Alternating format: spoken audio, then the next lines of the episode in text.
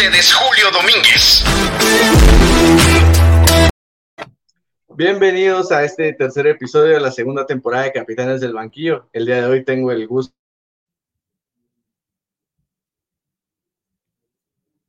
de tener a Juan Rodríguez.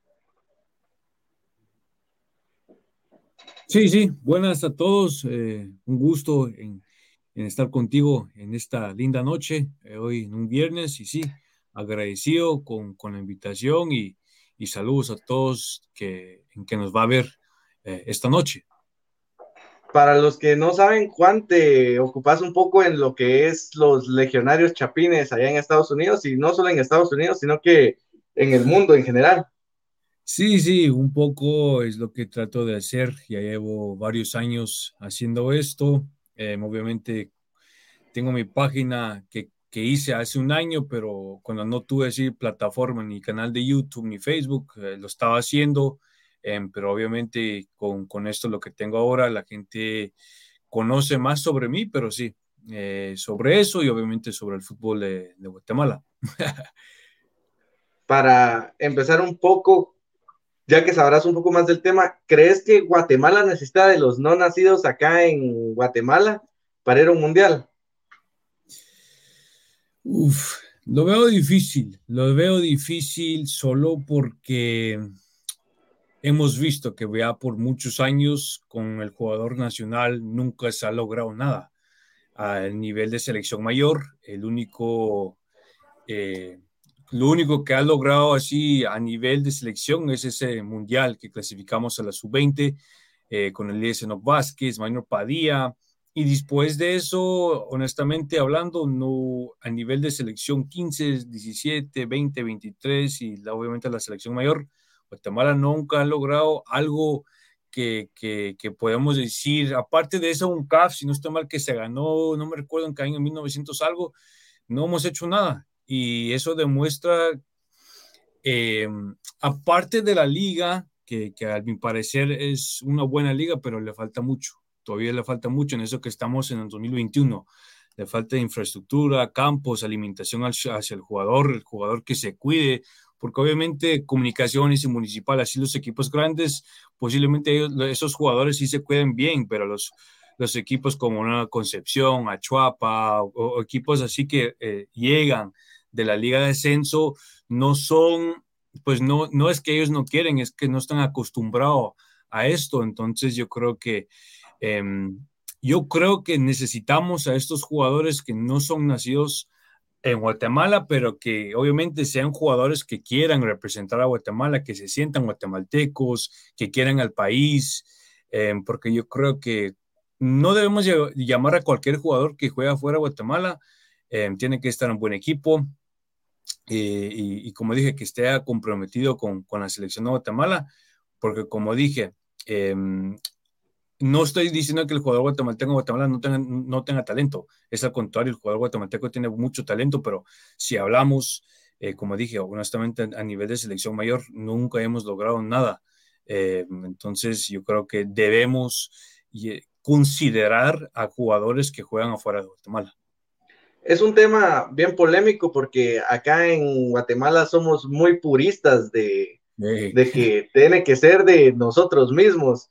Al menos no sé cómo se maneje en tus redes, pero al menos yo siempre que veo un post sobre em, fulanito de tal, jugador de la octava división de Albania, es guatemalteco y siempre sale alguien diciendo, pero aquí en mi aldea Ah, en el campo de tierra en el que jugamos hay un chavito que es bien bueno, ese podría servir para la selección.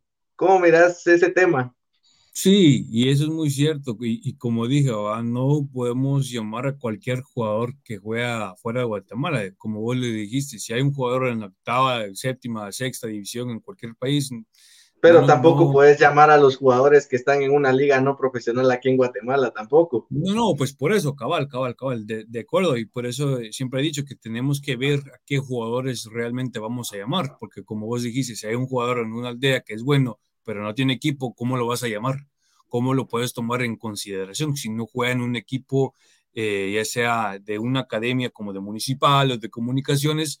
porque uno puede decir, porque si, si, te soy honesto, a mí me llegan muchos mensajes por mi, página de Facebook, pues diciendo, mira, tengo tal hijo que juega acá, y tengo una hija que juega acá, pero no es que no les quiera ayudar, no es eso para nada, pero la gente necesita entender que cuando se llega a una selección, el jugador o jugadora tienen que estar a un nivel alto, no solamente porque juegan afuera de Guatemala, los tenemos que tomar en consideración, los tenemos que ver en dónde juegan, cuántos años llevan, tenemos que ver videos de ellos y obviamente hablar con la federación si, si qué piensan ellos también sobre esto, porque a veces ellos pagan el, boleto aéreo de ida y vuelta para el jugador, entonces son muchos temas afuera de la cancha que se necesita hacer, pero como tú lo dijiste, hay mucha gente, mucha polémica en Guatemala que no le gusta eso, pero no entiendo por qué, si a veces los jugadores van a mejorar en nuestra selección, ¿por qué no? Eh, si, si tienen sangre guatemalteca, es porque son guatemaltecos también, obviamente no son nacidos allá,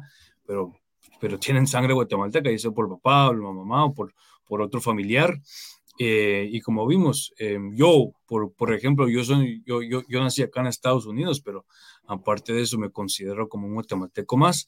Y, y, también tenemos que ver que muchos países lo han hecho por, por muchos años, Jamaica, Francia, Inglaterra, casi la mayoría de los otros países que juegan tienen jugadores que los nacionalizan o tienen jugadores que, que, que buscan con jugadores de, de, de cualquier tipo de, de sangre para, para que ellos puedan llegar la selección. Por ejemplo, El Salvador ahorita lo ha hecho bastante, ahorita en, en el año, en este año que, que sucedió y, y, miren dónde están ahora. Obviamente no van de lo mejor, pero, pero tienen buenos jugadores. Entonces, eh, es, como tú lo dijiste, es un tema muy polémico, eh, pero como siempre lo he dicho, con que un jugador juegue en un buen equipo y que pueda aportar a nuestra selección, eh, deberíamos abrir, abrirles la, las puertas a ellos. ¿Crees que lo que se tiene es miedo, tal vez, de que cuando, si Guatemala lograra clasificar a un mundial con, con jugadores no nacidos acá, se diga que se logró por los que no están y no por mérito de los mismos guatemaltecos? Porque eso es lo que he leído muchas veces yo, que sí, se sí. tiene miedo de que otras personas ocupen el puesto. Se hablaba mucho con lo de Rubio Rubín, que, que por la ascendencia de que no era guatemalteco, guatemalteco, y se pelea mucho mm. por eso. Sí, no creo que sea miedo porque yo creo que si se logra un mundial no vamos a ver o vamos a decir, mira, eh, llegamos solo porque teníamos estos jugadores. Yo, yo, creo que si llegamos a un mundial nos vamos a poner felices, llorar y, y, y, hablar sobre, sobre, sobre lo que se logró, pero miedo no creo. Yo creo que, como tú lo dijiste anteriormente, que allá en Guatemala solo quieren lo puro nacional, eh, confiar en, los jugadores allá en Guatemala, pero como dije, si no se trabajan las fuerzas básicas, si no confían en un jugador guatemalteco joven, ¿cómo va a trascender el, jugador guatemalteco? ¿Cómo? Si tú viste ahorita que, que, que ahorita los, los, equipos nacionales no querían invertir en las fuerzas básicas, ellos lo ven como un gasto. Y así, y, y por eso es otra razón que Guatemala nunca ha trascendido. Por eso fracasamos y fracasamos y fracasamos, porque nunca, nunca invertimos en el jugador guatemalteco. Y si uno nunca eh, invierte en alguien joven que tiene talento, ¿cómo se va a pulir? ¿Cómo va a mejorar? ¿Cómo lo podemos exportar afuera? Así jamás va, así jamás Guatemala va a trascender, jamás. Pero si nosotros hacemos desde las fuerzas, fuerzas básicas y no lo vemos como un gasto, ahí sí vamos a ver eh, resultados, productos, como lo hizo Papa cuando se vino acá muy joven. Un gran ejemplo, Papa, por si no está hoy, hoy, hoy salió, pero miedo, pero miedo no creo, miedo no creo, pero como dije, hay, hay muchas cosas que, que Guatemala debe mejorar para lograr eh, ese mundial, pero miedo no creo, solo creo que, como te dije, si se logra eso, eh, posiblemente van a hablar sobre lo que sucedió, ¿va? Y para, para llegar a, hasta ese punto. Desde tu perspectiva, que estás un poco más cerca de los jugadores que son nacidos allá. Mm. ¿Por qué crees que se ha complicado tanto el tema en la selección con, con Herrera y Rubio Rubín? Eh, pues para empezar con Rubio, eh, mucha polémica con él porque en ese entonces cuando Claverí era el entrenador de nuestra selección, Claverí salió diciendo que Rubio negó a Guatemala, que no quiso ir y todo eso. Eh, entonces yo creo que la polémica con Rubio empezó desde ese entonces. Eh, yo cuando, lo, cuando hablé con él hace dos meses en persona, él me dijo que eso era mentira, que nadie en Guatemala se había acercado a él para que él pudiera jugar con Guatemala. Entonces, él, él en ese aspecto me lo negó a mí en persona, cuando hablé con él personalmente. Hablando de Aarón, yo siempre lo dicho, siempre lo he dicho, hace dos años cuando lo conocí a él en persona, él dijo que no. Eh, y ahora muchos, muchos medios en Guatemala, no sé por qué, lo ponían fijo y oficial que Aarón iba a jugar con Guatemala. Yo jamás, en mi página, jamás puse que él iba a jugar eh, con, nosotros, solo puse dos publicaciones, pero nunca dije que él iba a jugar con nosotros. Yo creo que con el tema de Aarón más se ha eh, sido más eh, polémico, porque como te dije, muchos medios en Guatemala daban por hecho que Aarón iba a jugar con Guatemala. Me imagino que viste el video que puse, o pues que salió hace como una semana diciendo que Aarón yo jamás le he dicho sí a Guatemala. Entonces yo creo que también es, es, es un tema de los medios en Guatemala que a veces publican por dar like, por, para agarrar comentarios, para que la gente se suscriba a ellos. Y eso para mí no es bueno, porque como yo he dicho, eh, jugar con, con, con, los sentimientos del aficionado guatemalteco, por lo tanto que hemos sufrido, ya sea a nivel de selección mayor eh, o, femenil también, no es bueno. No es bueno nomás por generar likes o, o por suscriptores, eh, pero yo, creo que en ese tema de Aarón sí, sí se ha hecho más polémico por, porque, como dije, en Guatemala últimamente daban muchos que ya iba a eh, dar el sí, incluso una periodista guatemalteca dijo que eh, ya, ya, estaba en trámites de mandar el pasaporte hacia la federación y que no sé qué más, entonces yo creo que eso es otro factor también que, que, que los medios en Guatemala a veces venden mucho humo. Sí, la semana pasada fue muy, muy sonado de que Aaron Herrera ya estaba con un pie, porque se usó mucho lo de que Luis Fernando Tena ya estaba de director técnico en Guatemala para decir que ya todos los legionarios querían venir, que realmente no considero que el factor Luis Fernando Tena vaya a mover mucho, a diferencia de cuando estaba Marini o Claverí. Sí, eh, es un tema complicado. Yo creo que si Tena, cuando llegue él a, nuestra selección y, empieza a dar buenos resultados, yo creo que jugadores que tienen ascendencia guatemalteca posiblemente se interesan más. Porque obviamente Guatemala, como dije, eh, siempre hemos tenido malos resultados, siempre fracasamos.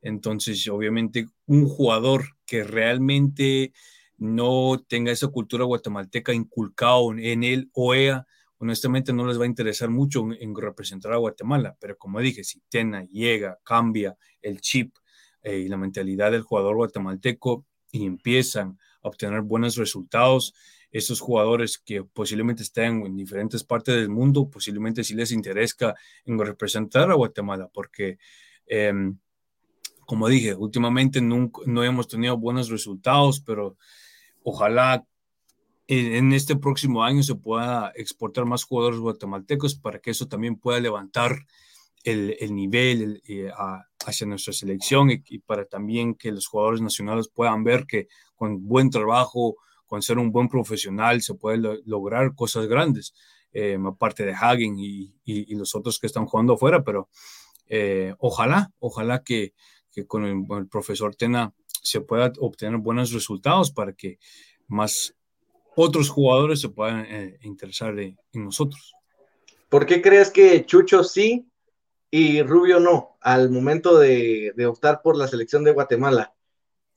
Es buena pregunta, buena pregunta. Em, Porque tampoco es que Chucho sea muy nacionalista o haya pensado que aquí en Guatemala iba a triunfar como seleccionado nacional.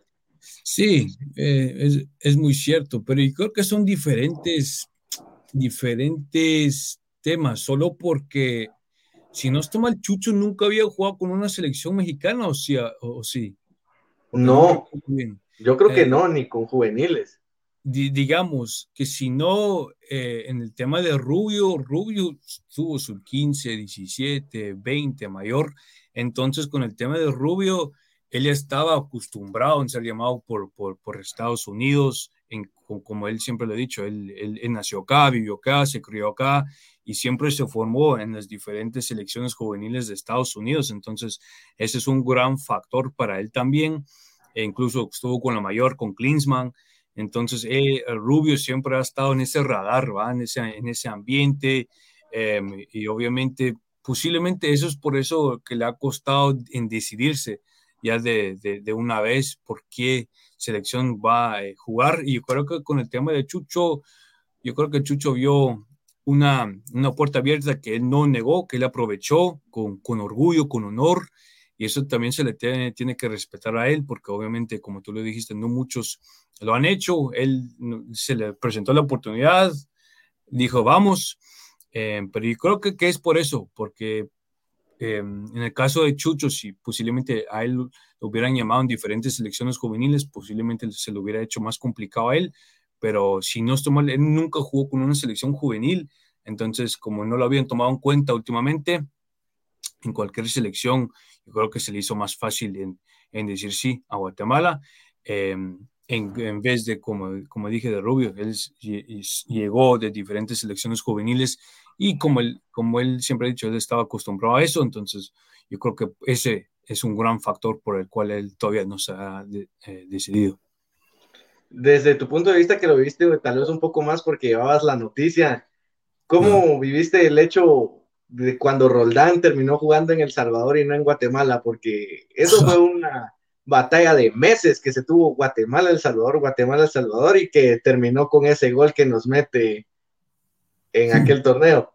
Sí, sí, sí, yo incluso eh, me, me, mandaron muchos mensajes tirándome muchas cosas, diciéndome muchas cosas, pero yo nomás puse lo que yo puse por lo que yo, lo que yo sabía y por, por el otro amigo que, que, tengo yo que él, que alguien de la federación le había dicho a él, entonces yo estaba confiado en eso, eh, obviamente Mm, Roldán tomó su decisión, eh, no clasificamos a la, octagonal ni clasificamos a la Copa Oro, entonces yo creo que ese también fue un gran factor para él decidir con qué selección.